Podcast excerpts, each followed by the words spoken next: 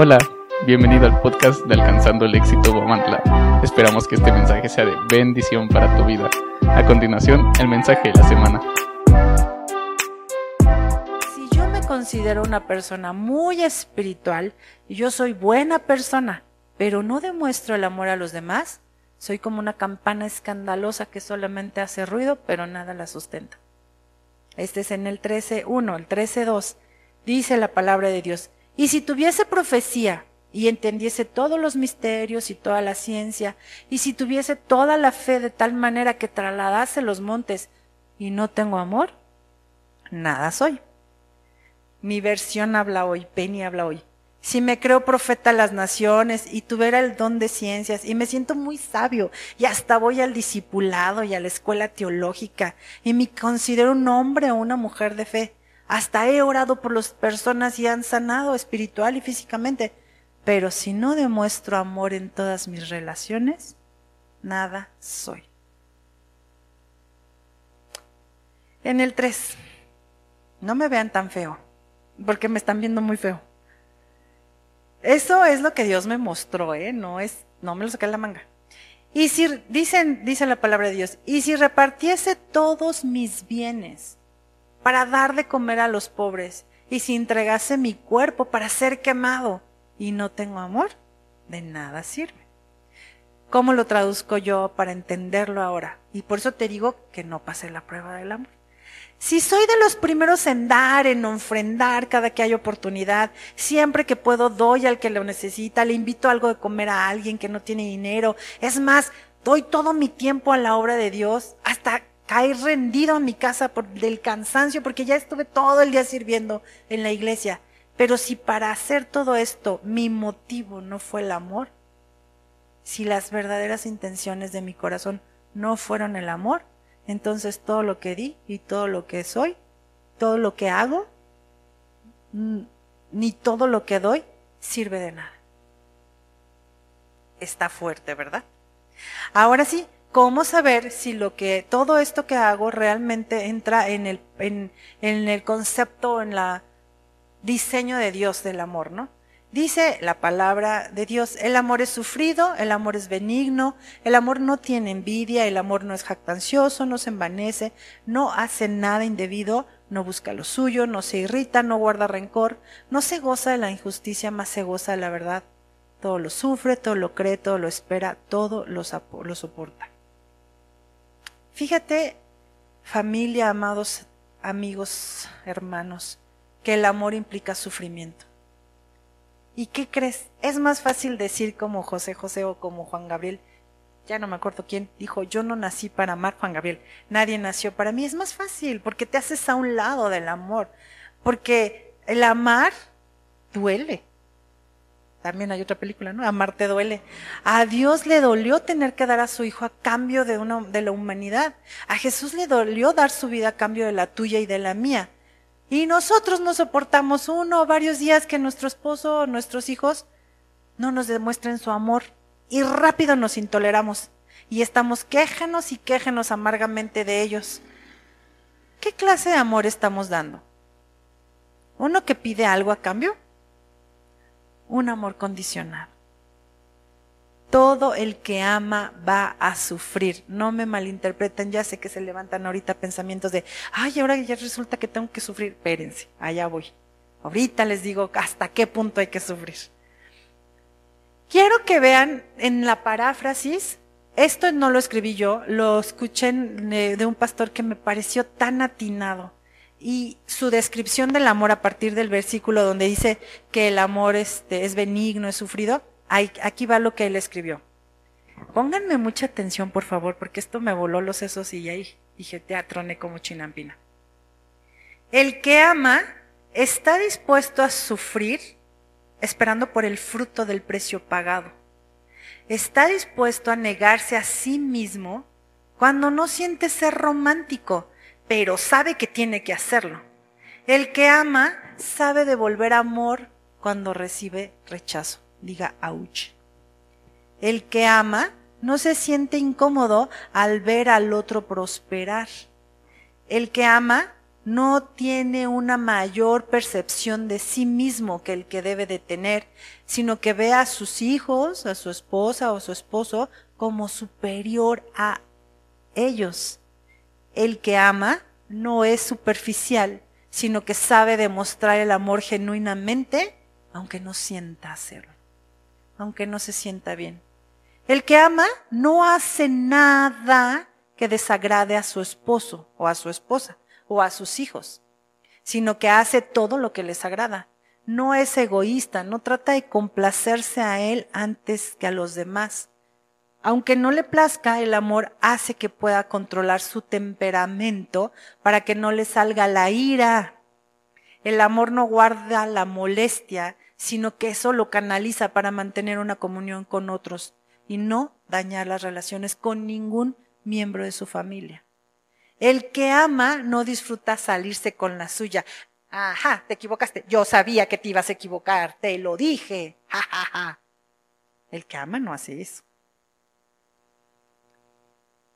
Respeta la verdad independientemente de quien venga. Es que se acerca a tu esposa y te dice, mi amor, yo creo que esa decisión que tomaste no, no iba por ahí, no es la correcta. Ah, ¿tú qué opinas? Tú ni sabes. A ver, ponte mis zapatos, que no sé qué. No escucha la verdad. O los hijos, ¿no? Oye, papi, oye, mami, como que le hablaste medio feo al de la carnicería. Ah, ¿tú qué sabes? Es que no. No, el que ama escucha la instrucción de sus hijos, el consejo de la esposa o del esposo. Porque ama la verdad, viste que atesora la verdad y como ama la verdad, va a aceptar la verdad de quien venga.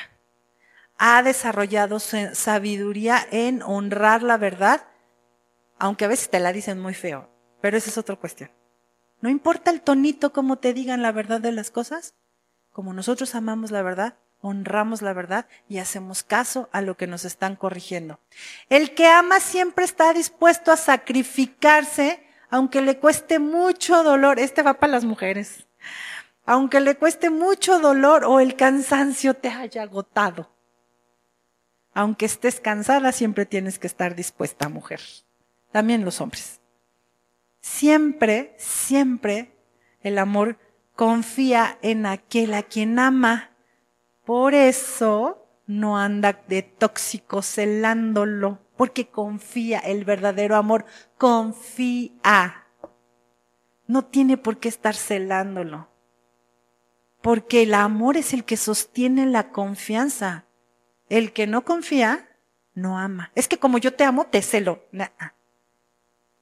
Eso no es amor, de acuerdo a lo que Dios nos está mostrando. Como no cela, siempre va a esperar lo mejor de la otra persona. Está dispuesto, híjole, esto sí está canijo, está dispuesto a soportar actitudes negativas del otro, siempre y cuando no comprometa su dignidad como hijo de Dios o como ser humano. Y ahí vamos poniendo la medida. que vamos a seguir hablando.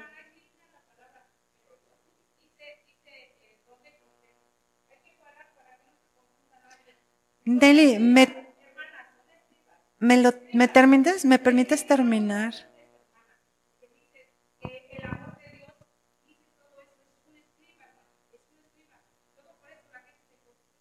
Ok.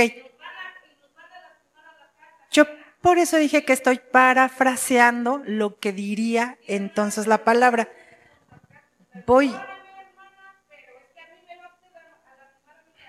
voy a, voy a terminar para que vaya la curita, ¿vale?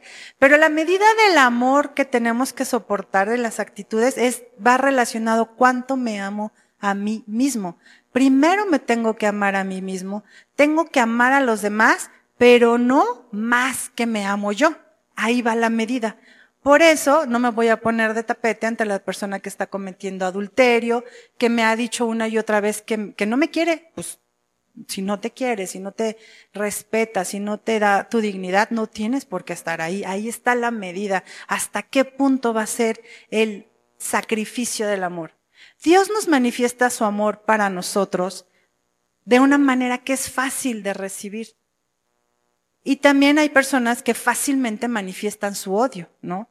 Y ahí es cuando entra el límite. Una cosa es que hayamos escogido un esposo o una esposa, digamos, difícil de amar por su poca efusividad. Hay personas que no son efusivos, que no, que no enseña, no les enseñaron cómo se debería demostrar el amor, ¿no? Porque estaban trabajando, porque sus papás no tenían tiempo de demostrarles el amor. No se los demostraron, no supieron cómo. Y entonces cuando llega al matrimonio no sabe cómo dar un abrazo, no sabe dar, no sabe cómo ser efusivo. Pero eso no es motivo para que te alejes de él.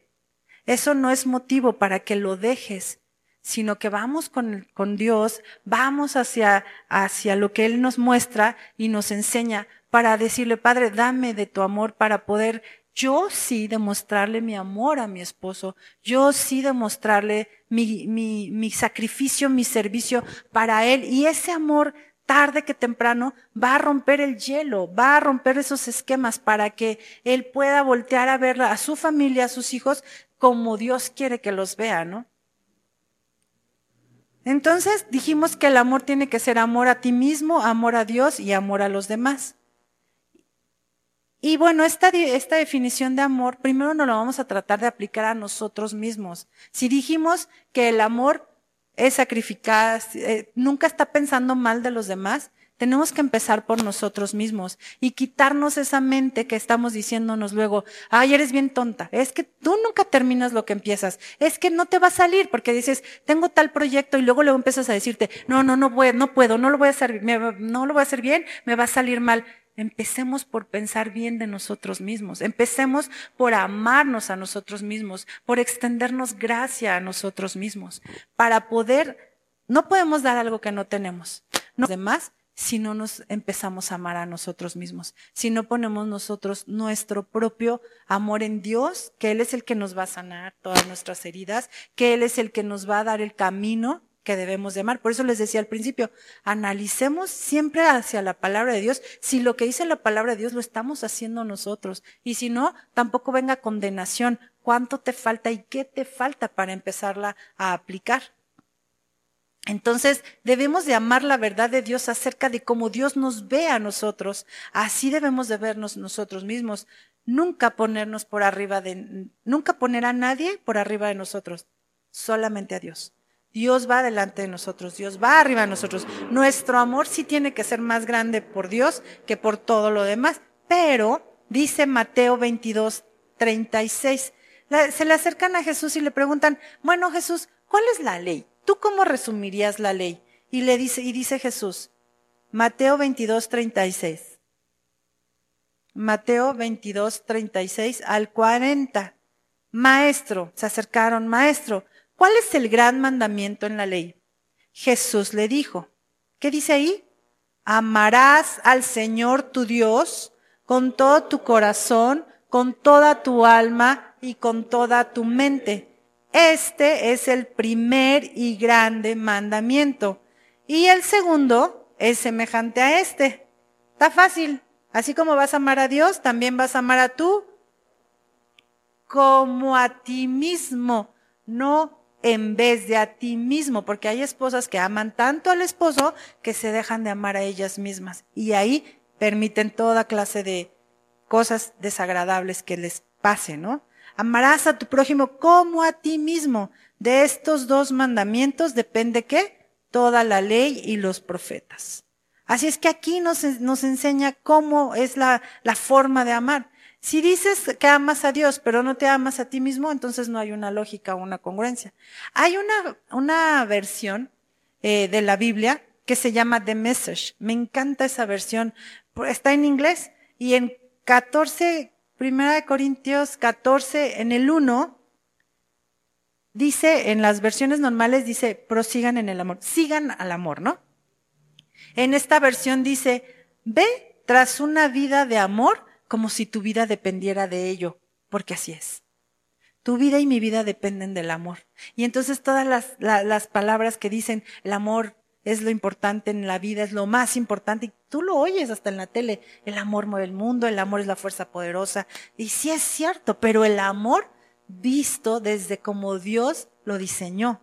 Dios es amor, dice en primera Juan. Dios es amor. Dios no es que tenga amor para dar, es que Él es y tiene, obvio pero Él es en esencia el es amor. Ese es el amor que tú y yo debemos de anhelar vivir. Tu vida y mi vida dependen de amor. Por eso hoy hay que vivir el amor en plenitud, sin celos, ni contiendas, ni con una mente dividida, una mente enfocada en la pureza del Señor. Debemos dejar de ser egoístas y ver las necesidades de los demás y atenderlas, sobre todo atender las necesidades del Señor. No es lo mismo que tú veas una necesidad de una persona y te pases de frente y digas, ay, pobrecito, voy a orar por él. No es lo mismo, el amor es que te mueve a, ves la necesidad de esa persona y te acercas para ayudarle. ¿Qué puedo hacer por ti? Están muy bien las oraciones, son muy bienvenidas, pero que no nada más queden, sí, lloro. No. Si tiene hambre, dale de comer. Si tiene necesidad de un abrazo, dale el abrazo. Si tiene necesidad de, de ropa, de casa, cuál es la necesidad y atender esa necesidad. Familia, el amor es la solución. Una vez que, que, analizamos la perspectiva del cielo acerca del amor, podemos ir a Dios y pedirle que nos ayude a amar de tal manera como Él nos amó, a pedirle llenura del Espíritu Santo, porque es la fuerza que nos va a poder lograr amarnos unos mismos, a, los, a uno a uno mismo y a los demás y a Él primeramente, ¿no? En primera de Juan, de Juan 4:20 dice que si decimos que amamos a Dios, pero al mismo tiempo nos odiamos unos a los otros, somos unos mentirosos o hipócritas, porque no podemos decir que amamos a Dios, pero a la persona que tiene necesidad no la abrazamos. No podemos, no se puede. El amor es la clave. Por eso en 1 Corintios 14, uno dice, sigan al amor. Seguir quiere decir proseguir, guardar, empeñarte. Y aunque te den y den y te den una, un rechazo y una indiferencia, eso no importa, eso no te tiene que detener. La respuesta para poder amar como Dios, Él mismo nos la da. En Romanos 5.5 dice que Él nos ha llenado el corazón con su amor por medio del Espíritu Santo que nos ha dado en Romanos 5.5. Ya para el final de Romanos 5.5 dice, y la esperanza no avergüenza, porque qué? El amor de Dios ha sido derramado en nuestros corazones por el Espíritu Santo que nos fue dado. Dice ahí que solamente a algunos les ha derramado, a los que seguimos a Jesús, antes sí dice, pero no dice ahí que nos medio llenó el corazón, ¿verdad que no? O dice, nos, Él nos ha llenado al 10% del tanque de nuestro corazón. No dice, ¿verdad? Dice que, o, no dice, Él nos va a llenar. Él dice que ya nos ha llenado el corazón con su amor por medio del Espíritu Santo que nos ha dado. Por eso es que eh, mi esposo y yo hemos tenido una inquietud tan grande de experimentar el poder del Espíritu Santo, de que te sea revelado la palabra para que tú puedas experimentar y palpar quién es la persona del Espíritu Santo, qué es lo que nos va a llevar a conquistar este amor para nosotros y para los demás. Y bueno, ya voy a ir cerrando, quiero terminar con esto. En Corintios decimos, al final de lo que estábamos leyendo, dice que el, el amor nunca pasa. En otras, en otras versiones dice, el amor nunca deja de ser. Y yo he escuchado a varias personas que me han dicho, es que yo ya no lo amo. Es que yo siento que no lo amo. Es que yo siento que se nos acabó el amor, ¿no? Por eso te dije que no te dejes llevar por los sentimientos, porque el amor es una decisión, no es de sentir. Porque vamos a tener que desarrollar una vida que se viva de acuerdo a lo que dice Dios, no a lo que dicen mis emociones, no a lo que dice mi mamá, no a lo que dice mi papá, no a lo que dicen mis hermanos, es a lo que dice Dios. Y si Dios en su verdad, porque tesoramos la verdad, porque amamos la verdad, y si Dios dice que en su verdad dice que el amor no deja de ser, así es. Sí se puede escurecer esa verdad, sí se puede llenar con tierra y de repente tenerle que rascar, porque por sus indiferencias de la persona, porque, ah, no sé si son tus hijos, por su desobediencia, por sus procesos, pero debemos de amarlos por sobre todos sus procesos, por sobre todas sus indiferencias, ¿qué? Porque el amor nunca deja de ser. A veces las malas actitudes, los, las heridas que nos han hecho, tapan el amor, como que lo tapan, ¿no? Y es cuando tú dices, no, yo ya no lo amo. No es cierto. Toca destapar todo eso cochino que ha tapado el verdadero amor para que podamos realmente regresar a ese amor. Y mira, a veces es, hay, hay, hay algo que mata las relaciones y es la, la indiferencia, ¿no? La indiferencia, cuando, cuando ya ni te ven ni bien ni mal, ya te, te son, eres indiferente para alguien, hijo, eso como lastima el corazón, ¿no? Pero esa serie de actitudes negativas o egoístas es lo que te digo que a veces te tapan o te nublan la, la, mirada de lo que realmente es el amor. Pero sabes que eso no nada más le pasa a las personas, también le pasó a la iglesia de Éfeso. En Apocalipsis, si me acompañas a Apocalipsis 2, capítulo 2, versículo del 4 al 5, Jesús, Dios, Jesús está, esta es una visión que tuvo Juan al ver a Jesús y, empieza a hablarle acerca de las iglesias, de todas las iglesias de ese tiempo. Y esto fue algo que se le habló a la iglesia de Éfeso. Y le dice, antes de este versículo le dice, yo sé que haces esto bien, yo sé que tú la llevas bien, que has desechado a los falsos profetas, pero en el 4 le dice, pero tengo contra ti una cosita, que has dejado tu primer amor. Recuerda, por tanto, de dónde has caído y arrepiéntete y haz las primeras obras, pues si no, vendré pronto a ti y quitaré tu candelero de ese lugar si no te hubieras arrepentido. Sabes que Dios es tan bueno y tan hermoso que nos da el modelo de amor y que nosotros decimos como que no, no le llego, pero también nos da el remedio, nos da los pasos a seguir para recuperar nuestro primer amor en todo en todas nuestras relaciones amorosas, en nuestra relación de pareja, en nuestra relación de padre, de hijo, como matrimonio, con nuestros familiares, hermanos, primos, tíos, compañeros de trabajo, todo lo que hay a ti alrededor, a tu alrededor debería de ser una relación amorosa porque tú eres amor, porque tú vas a mostrar el amor de Dios. Entonces, y sobre todo a tu iglesia, ¿no? Tu iglesia. Y aquí están los pasos. Paso número uno para recuperar tu primer amor. Dice, recuerda de dónde has caído. ¿Qué fue lo que te hizo ir hacia atrás en tu relación de amor? ¿Qué actitud de tu esposa, de tu esposo, de tus hijos, de tu compañero de trabajo? ¿Cuándo fue el punto de quiebre? ¿En qué momento dijiste, mejor guardo mi corazón porque esta persona me va a lastimar y me va a seguir lastimando?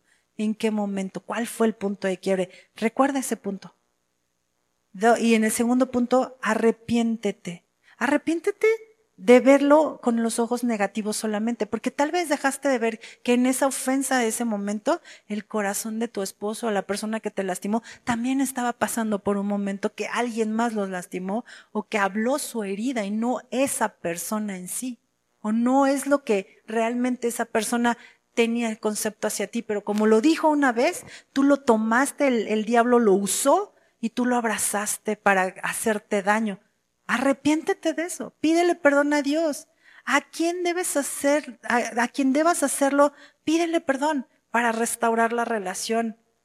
Pedir perdón por dejarte que, que los comentarios, las apariencias, la indiferencia, la rutina, los afanes, las costumbres, sea lo que haya sido que, de lo que fuiste cómplice del enemigo, pide perdón. Tal vez prestaste oído a comentarios que venían de la oscuridad o del engaño, o de tus propios pensamientos que a veces nos, juegan malas jugadas, ¿no? O hay pensamientos que el enemigo planta también, y de a veces nosotros de ahí nos agarramos para dejar de amar. Es que ya no lo amo, ya no siento amarlo. Arrepiéntete de eso. Porque el amor nunca deja de ser. Hasta que la medida de la dignidad, si te pisotea, te golpea, te, no, pues no o sea, sí hay que sufrirle, pero no exponerte a que tu vida sea lastimada, herida, ¿no? Y tercer paso, primero recuerde dónde has caído, arrepiéntete y pide perdón. Y tres, haz las primeras obras. ¿Qué fue lo que hizo que conquistara a tu esposa? ¿Qué le llevabas? Flores, serenata, rosas, chocolates, cartitas, ¿Qué fue eso? ¿Qué conquistó tu esposo? Ah, le hacías unos ricos camarones, no sé, se me ocurre. Algo le hiciste, ¿no? Al principio. Eso fue lo que conquistó. Recuerda eso, que cuáles fueron las primeras obras, qué fue lo que hacían cuando iniciaron su relación, se iban a tomar el cafecito, se iban al parque, qué hacían en esos primeros tiempos, qué te atrajo de esa persona, qué hacías cuando, cuando, cuando lo querías conquistar, qué perfume usabas, cómo te vestías, ve a esas primeras obras. Pero sabes qué, más que a esa persona, recuerda ¿Qué te conquistó de Dios? ¿Qué fue lo que Dios te hablaba en esos primeros tiempos? ¿Qué rendiste a Dios en los primeros tiempos? ¿Qué hacías cuando te compartieron de, de Dios? Cuando conociste a Jesús. No, pues yo, por ejemplo, iba todas las veces, yo quería más y más, y yo si había lunes y martes y miércoles y jueves y viernes y sábado, yo iba siempre a buscar de su presencia, a buscar de su palabra. Que hay que servir acá, sí, que hay que limpiar los baños, yo los limpio, que hay que barrer, yo barro, que hay que poner sillas, yo las pongo, que hay que ir a repartir folletos, yo los reparto. Ese era mi primer amor y gracias a Dios, de verdad, gracias a Dios que hasta el día de hoy he mantenido ese primer amor con Él, siempre dispuestos a hacer lo que Él quiere que hagamos. Estas son las maneras de recuperar tu primer amor. Y para cerrar, quiero darte este último consejo. Y por favor, úsalo en toda tu vida. Ahorita lo vamos a aplicar en relación al verdadero amor que Dios nos está llamando a vivir y experimentar.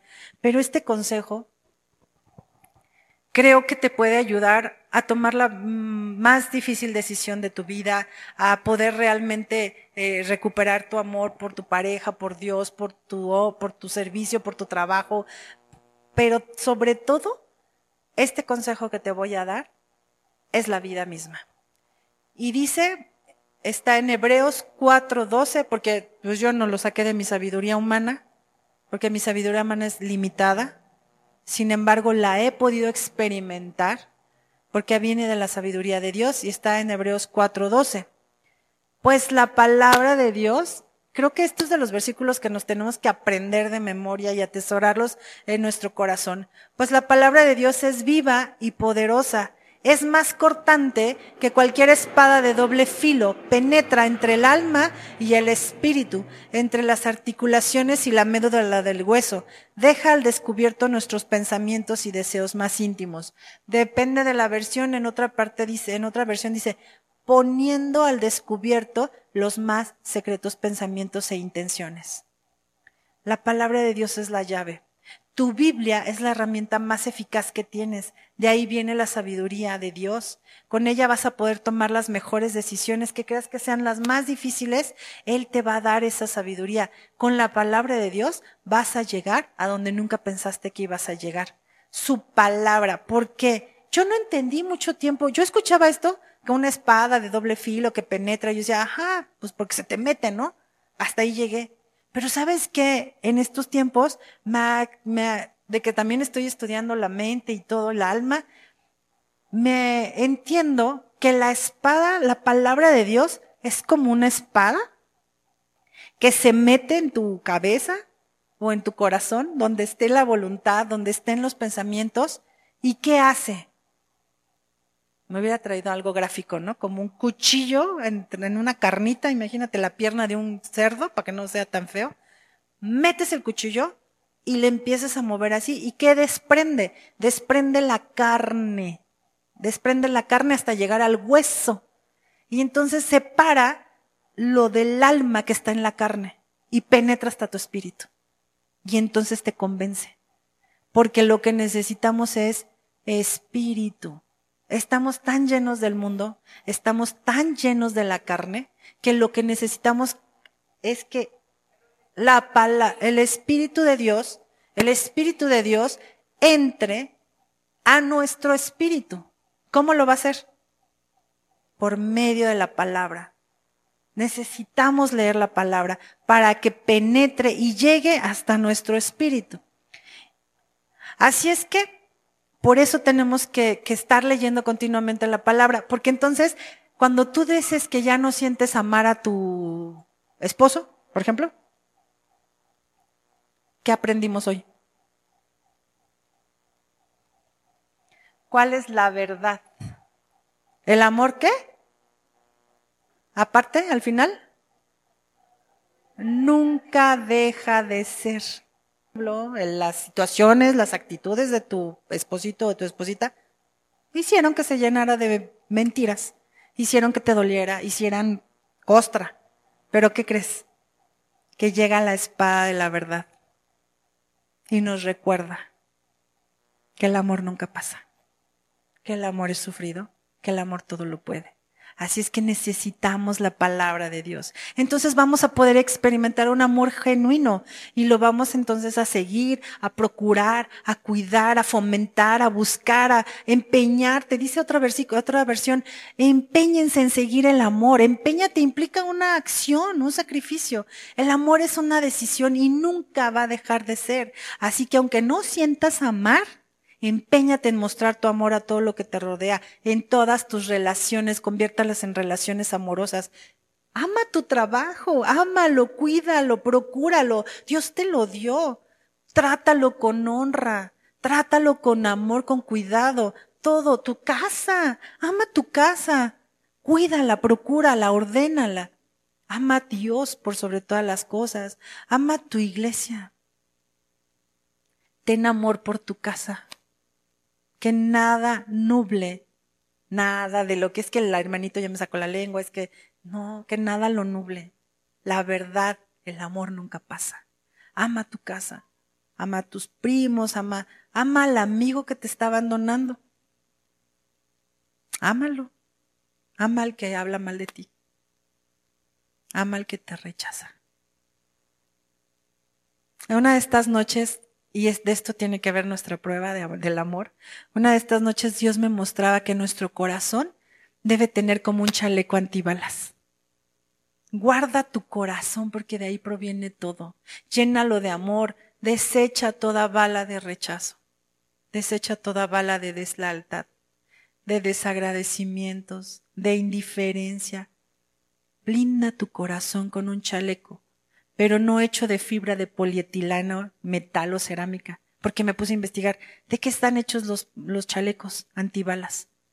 Pues están hechos con, con cerámica, con metal, con, con hules especiales para que rechacen las balas. Pues el chaleco que nosotros tenemos que ponernos en nuestro corazón es un chaleco que esté investido del amor de Dios, para que esas balas de rechazo, para que esas balas de deslealtad sean repeladas no te maten y no apaguen tu amor.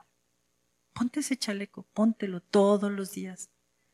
Urge iglesia, urge familia, ser llenos del amor. La sociedad de allá afuera necesita vernos cómo nos amamos, no cómo nos criticamos, cómo nos amamos. ¿Cómo nos amamos como iglesia? ¿Cómo nos amamos nosotros mismos? Si tú estás permitiendo que alguien te esté sobajando, ridiculizando, humillando y otra persona te está viendo, ahí no le estás mostrando el amor de Dios. A veces las personas, las mujeres, se quedan a esperar, a soportar indiferencias y todo eso porque los hijos, para que no tengan, que no se queden sin papá. Créeme, nosotros estamos a favor de la familia y siempre vamos a dejar claro que la familia esté unida, que el hombre y la mujer sean un propósito de Dios, todo eso. Pero si uno de los dos te está humillando, te está humillando con qué? Con estar con otra persona, puedes soportar por dignidad estar con esa persona que ya tiene otra persona. No se puede. No es el clase de amor que Dios quiere que experimentes. Si esa persona está con otra persona, que se vaya, que lo bendiga Dios y que, y que tú seas llena de Dios para poder perdonar y para poder seguir caminando tu camino. Si un hombre está cometiendo adulterio, no puede ser discípulo de Dios, no puede decir que ama a Dios si está su corazón dividido. No se puede. Así es que trae paz a tu corazón, perdona a esa persona, pero dale gracia bendiciéndolo, no odiándolo, no lo odies. No podemos guardar odio en nuestro corazón, no nos hace bien, pero sí podemos soltarle a Dios el control de nuestra vida, el control de nuestras decisiones, ser llenos por medio del Espíritu Santo de su amor para extender un verdadero amor sin amargura a los que están a nuestro alrededor. Ese amor, iglesia, solo lo vamos a poder encontrar en donde? en Jesús. Solamente. No lo vas a encontrar en otro lado. No se vende en la farmacia. El amor solamente lo vas a encontrar en Jesús. ¿Y cómo conocemos a Jesús? ¿Cuál es el lugar donde conocemos a Jesús? En Somos el instrumento para la paz. Debemos de ser primero, los primeros en abrazarnos. Debemos de ser los primeros en abrazar a los demás. Y con ese amor que dejemos que nos llene y nos cubra y se desborde, entonces podremos abrazar al rechazado, al que nadie quiere, al que nadie soporta, al que es difícil de amar. A ese tenemos que abrazar. Y no rechazarlo. Es que tú no te entiendo, eres bien difícil, yo mejor me hago un lado. No, ese no es el tipo de amor que Dios nos manda a hacer. El, el tipo de amor que Dios nos modeló es amor sacrificial. Y es ese amor que abraza al que nadie quiere abrazar. Es ese amor que abraza al relegado, al que, al que, al que es rechazado, al que es difícil de amar. Ese amor nos falta, familia. Nos falta más amor por la casa. Aquí hay tanta necesidad, de verdad, tanta necesidad. Y así es que aquí primeramente tenemos que verter el amor hacia nosotros, hacia la casa, hacia, hacia los ministerios, hacia los, los servicios, hacia los eventos, hacia aquí, ¿para qué? Para que de aquí, de esta casa, surja para los, para la sociedad. Afuera hay gente que está clamando por una respuesta y tú tienes la respuesta porque tú ya te estás llenando de ese amor. Tú llevas esa respuesta. Tú puedes abrazar al que está necesitado allá afuera y decirle, este abrazo viene de parte de Dios. Dios te ama. Ven, ven, tráelos al refugio, al oasis del desierto. Y no porque aquí sea solamente el único lugar de la verdad, o llévalo a otra iglesia, pero en la iglesia, lo que es el cuerpo de Cristo, es donde está el verdadero amor el verdadero amor como Dios lo diseñó. Así que, ¿sabes qué? Para terminar, sacúdete de todo polvo de rechazo, de toda duda, de toda incertidumbre, de toda desesperanza y atesora la verdad. Dice que el amor ama la verdad. Atesora la verdad y abraza la manera de amor que Dios ya nos manifestó. Y si alguien quiere más amor o ya se sintió identificado de que tampoco pasó la prueba de amor como Dios quiere que, que la vivamos, póngase de pie porque vamos a orar por unos por los otros para que Dios nos dé ese amor, esa clase de amor que necesitamos. Y el grupo de alabanza me ayuda para entonar la última canción, la primera, para entonar la última canción que, de, que tocaron, por favor. Vamos a terminar nuestra reunión. Vamos a, a pedirle a Dios que nos llene de ese, de esa clase de amor que solo Él nos puede dar, que Él solo nos mostró que no vamos a encontrar en ningún lado más que en Él, que nos dé amor por la casa, que nos dé amor unos por los otros, que nos dé amor por los esposos, las esposas, los hijos, los compañeros de trabajo, la, la familia para el rechazado, que nos dé ese amor, ese amor que necesitamos. Necesitamos primeramente ser llenos nosotros mismos, necesitamos primeramente amarnos a nosotros mismos y después de esa llenura poderlo compartir con los demás. Pero sobre todo, sobre todo necesitamos amar a Dios por sobre todas las cosas. Gracias Padre, en esta hora te damos. Gracias Señor por esta palabra, Padre, que nos ha exhortado, Señor, nos ha motivado a buscar esa clase de amor en todo, Señor. Perdona, Señor, si hemos abrazado la ofensa. Perdona si hemos recibido la indiferencia y nos hemos estacionado ahí, Señor. Perdónanos, Padre. Perdónanos si hemos sido apáticos en mostrar el amor por los demás. Perdónanos, Señor, si no hemos atendido tu llamado de amar, Señor, de amarte a ti por sobre todas las cosas. Y primeramente, Señor, perdónanos, Padre. Enséñanos a amarte, enséñanos a aceptar tu voluntad, enséñanos a aceptar que tus pensamientos son mejores que los nuestros, Señor. Enséñanos a aceptar que lo mejor está por venir. Enséñanos, Señor a aceptarnos unos a los otros, a amarnos y abrazarnos aún con nuestras debilidades, aún con nuestros procesos, aún con nuestras deficiencias, Señor, aún con nuestra falta de mostrar el amor. Enséñanos a amarnos, a abrazarnos y aceptarnos, Señor. Enséñanos, Señor, a ser esa iglesia que tú nos modelaste, Señor, que tú querías que fuéramos, Señor, como las primeras iglesias, Señor, las primeras comunidades que te seguían a ti, Cristo, que nos amemos tanto, que demos de nosotros mismos para los demás, Señor. Padre, quita y derriba toda división, todo lo que se ha levantado en contra de unos contra, nos, contra otros, Señor. Todo pensamiento que haya sido orquestado en las tinieblas, Padre, hoy derríbalo en el nombre de Jesús. Trae, Señor, un amor por la casa verdadero, Señor. Amarnos al que está al lado, al que está cerca, al que está próximo a nosotros amarnos como somos, Señor, aceptarnos como somos, porque tú nos aceptaste, Señor. Nosotros quienes somos para no amar, no abrazar y no aceptar a los demás, Señor. Si tú fuiste el primero que con tantas rebeliones hacia ti nos aceptaste, con tanta indiferencia hacia ti nos abrazaste.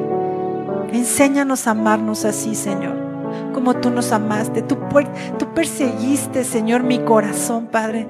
Tú no te fuiste con un no por respuesta a mí al principio, Señor.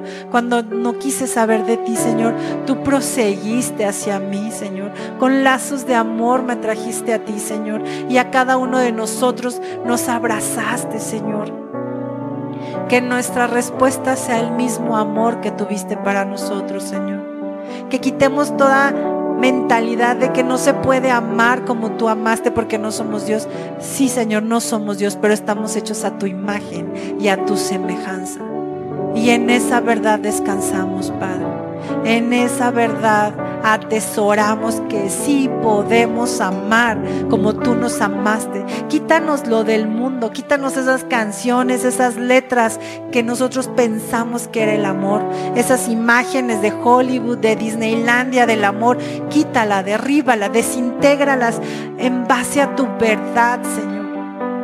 El amor todo lo soporta, el amor todo lo sufre, el amor todo lo espera, el amor piensa bien del otro, Señor. Enséñanos a pensar bien del otro, Señor. A dejar de levantar cochinada en nuestra mente acerca de los demás, de sus actitudes. A dejar de levantar juicios acerca de los demás. Enséñanos a bendecirlos, Señor, aunque nos rechacen aunque nos den la espalda, Señor. A no guardar ofensas, no abrazar ofensas, sino desearles lo mejor en ti, Señor. A esas personas, Señor, que se han ido a nuestra vida, Señor, enséñanos a soltarlas. Enséñanos a bendecirlas, a dar gracias por el tiempo que estuvieron con nosotros, a atesorar su enseñanza en nosotros y desearles lo mejor en ti. Unos están contigo, otros están buscándote, Señor. Cámbialos, Señor. Transfórmalos, sánalos, prospéralos, bendícelos, guárdalos. Y donde quiera que estén, Señor, que estén levantando tu nombre, mi Dios. Gracias, Señor. Permítenos amar, experimentar este tipo de amor. Levántanos, transfórmanos, moldéanos como ese alfarero que eres, Señor, que duele. A veces duelen tus decisiones, tu soberanía, a veces duele, Señor. Y nosotros no la entendemos, pero tú sí. Tú tienes mejores planes, aunque no los podamos ver ahorita. Tú tienes mayores pensamientos, Señor. Ayúdanos a verlos Ayúdanos a ver la vida como tú la ves, Señor. Dejar de verla con nuestros propios ojos carnales, con nuestras creencias, con nuestras estructuras mentales. Ya no, Señor. Rómpenos, Padre. Rómpenos, Señor. Y enséñanos a vernos como tú nos ves a nosotros mismos. Ya quítanos, Señor, esos complejos, Padre, de inferioridad, de que no somos nada, de que no, de que somos muy humildes, de que no lo vamos a lograr, de que venimos de una familia limitada, ya quítanos eso, porque hoy Señor, tu verdad dice que venimos de la mejor familia real, real sacerdocio somos, Señor. Padre, ayúdanos, Señor.